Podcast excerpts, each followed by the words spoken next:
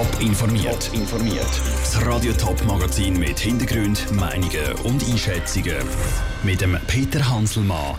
Was der neue Zürcher Ombudsmann für Herausforderungen für die Zukunft sieht und wie die Rettung der eingesperrten Kinder in der Höhle in Thailand läuft, das sind zwei von den Themen im Top informiert.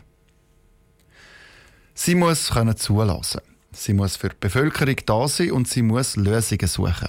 Die Ombudsperson. Der Kanton Zürich hat seit heute einen neuen Ombudsmann, der SVP-Fraktionspräsident Jürg Drachsel. Er hat sich knapp im zweiten Wahlgang gegen die FDP-Kandidatin Judith Vogel und den parteilos Urs Baumeler durchgesetzt. Andrea Netzli hat ihn getroffen. Jürg Drachsel, SVP-Kantonsrat, also nur SVP-Kantonsrat. Sie sind zum neuen Ombudsmann vom Kanton Zürich gewählt worden. Wie fühlen Sie sich im Moment? Also es fällt mal ein riesen Druck von meiner Schulter weg, eine riesen Last, weil die letzten drei Monate sind also recht anstrengend gewesen, neben dem Beruf, neben der Politik, äh, noch den Wahlkampf zu führen, das ist recht anstrengend gewesen. und insofern fällt wirklich eine, eine riesen Last ab und, und macht einen riesigen Freudplatz. Jetzt werden Sie eben neuer Ombudsmann. Die Bevölkerung kommt mit Anliegen ähm, zu Ihnen. Warum sind Sie da der richtige Mann? Weil ich sehr gut kann zuhören kann. Man muss nicht gerade die Leute überzeugen von etwas, sondern man muss zuerst mal Empathie haben und die Leute können zuhören, wollen zuhören und das ist, glaube ich, eine grosse Stärke von mir. Jetzt ähm, hat es letztes Jahr so viele Beschwerden gegeben wie noch nie. Wo und bei welchen Themen auch? Vielleicht sehen Sie da die grossen Herausforderungen in Zukunft? Ja, es ist sicher, wie die einen äh, Ämter äh, kommunizieren. Das wird eines, eines von der, Zukunfts, also von der Zukunftsherausforderungen sein. Wenn man sieht, dass fast ein Sechstel oder mehr als ein Sechstel von Beschwerden betreffen den ZVV, äh, dann muss man etwas auch mit der Kommunikation ändern, dass vielleicht gar nicht erst zu diesen äh, Beschwerden kommt. Aber es gibt auch viele andere Sachen. Ich meine auch äh, Unispital, auch die Uni, die Verselbstständigung, die wir da in der Politik machen, das führt natürlich dazu, dass äh, sicher auch die Beschwerdenanzahl wird steigen. Jetzt nochmal ein bisschen zurück. Sie sind 23 Jahre im Kantonsrat Zürich. Sie müssen jetzt Abschied nehmen. Wie einfach fällt Ihnen das? Ja, man macht es halt ja, mit einem lachenden und mit einem brüllenden Auge. So ist es. Oder? Also, ich habe sehr gerne Politik gemacht. Ich mache auch heute noch sehr gerne Politik, aber irgendwann ist halt auch fertig. Und ich freue mich wirklich leidenschaftlich auf die neue Aufgabe. Der Jörg Drachsel im Gespräch mit Andrea Nötzli. Er löst dann ab dem 1. September der aktuelle Ombudsmann der Thomas Feisi ab. Der Thomas Feisi der ist altersbedingt zurückgetreten.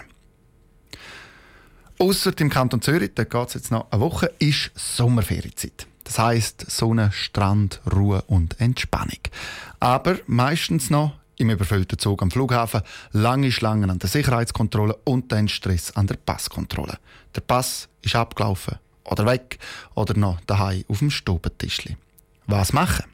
Andrea Blatter begleitet der fiktive Markus auf seiner Reise ohne Pass. Der Markus kommt voller Vorfreude am Flughafen Zürich an und will in die Ferien. Es geht auf Uruguay in ein Surfcamp. Er geht durch die Sicherheitskontrolle und steht am Passschalter in die Schlange, langt die Tasche und merkt, der Pass ist weg. Am besten gehen wir dann sofort zu der Notpassstelle, die die Kantonspolizei Zürich am Flughafen hat. Sagt Marc Besson von der Kantonspolizei Zürich.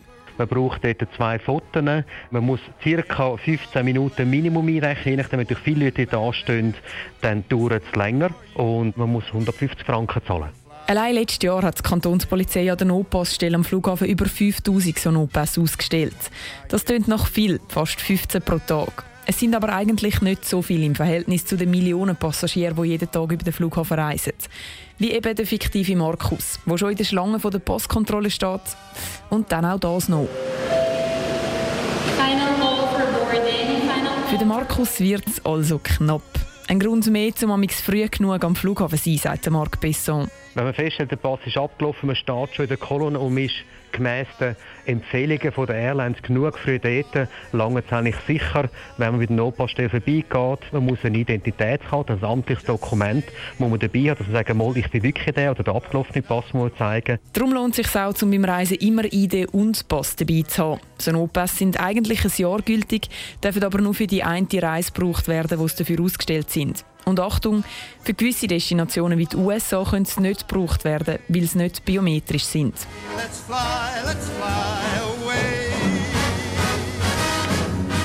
Der Beitrag von Andrea Blatter. Wer schon früher gemerkt, dass der Passball abläuft oder der Pass verloren hat, der kann auch auf dem Passbüro in seinem Kanton noch einen Pass machen. Dort ist es dann nicht so teuer. In Thailand läuft im Moment der zweite Rettungseinsatz, der zweite Taucheinsatz, um die eingeschlossenen Kinder in ihrer Höhle zu retten. Acht Buben und ein Mann warten dort noch auf ihre Rettung. Sie sitzen seit gut zwei Wochen in der Höhle im Dunkeln eingeschlossen. Vor Ort zum sei ist der Christoph Sator. Christoph, wie sind denn heute die Bedingungen? Ist der Wasserstand in der Höhle weiterhin tief? Ja, es hat die Nacht über ziemlich geregnet, aber jetzt, in Thailand sind wir schon fünf Stunden weiter, scheint dann doch schon seit einer ganzen Weile die Sonne. Der Gouverneur, der die Rettungsaktion leitet, sagt, dass die Bedingungen gut sind. Wie es tatsächlich in der Höhle aussieht, wissen wir aber nicht. Der Zugang ist ja seit dem Wochenende weiträumig abgesperrt. Alle, die nicht zu den Rettern oder zu den Familien gehören, werden gar nicht erst in die Nähe gelassen. Äh, aus meiner Sicht spricht zumindest nichts dafür, dass sich die Lage dramatisch verschlechtert hätte. Heißt aber auch, das Wasser steht teilweise immer noch sehr hoch und an manchen Stellen ist es extrem eng durchzukommen. Die ersten Kinder sind ja schon gerettet worden. Warum haben denn eigentlich Doktor und auch die Behörden die Buben, die schon gerettet worden sind, nicht nur vor Öffentlichkeit abgeschirmt, sondern auch vor ihren Eltern? Die Eltern die haben ja noch nicht zu ihren Kindern dürfen. Die vier Jungen, die gerettet wurden, wurden gestern alle gleich ins Krankenhaus gebracht. Ich äh, konnte vorhin mit einer der Ärztinnen sprechen, die war freundlich, hat aber auch nur gesagt, dass sie nichts sagen darf. Ähm, der, der Grund, äh, warum man die Kinder abschirmt, ist eigentlich ganz einfach. Man muss sich nur vorstellen, was die die letzten 15 Tage durchgemacht haben. 15 Tage in der Dunkelheit, anfangs ohne zu wissen, ob überhaupt jemand mitbekommen hat, dass man in der Höhle ist. Anfangs auch mit kaum etwas zu essen. Und dann jetzt das gefährliche Tauchen, was ja keiner keiner von denen jemals gemacht hat. Die stehen also vermutlich immer noch unter enormem Stress. Jetzt werden sie gründlich untersucht, aber heute noch sollen die ersten Angehörigen dann zu ihnen dürfen. Christoph, du bist zum sei vor Ort. Wie erlebst du denn die Lage vor Ort dort?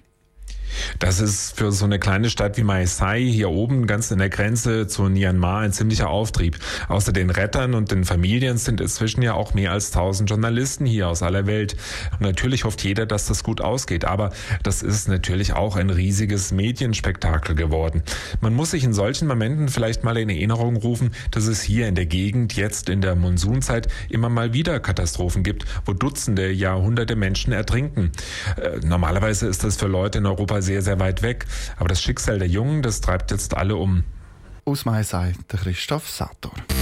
Top informiert, auch als Podcast. Mehr Informationen gibt es auf toponline.ch.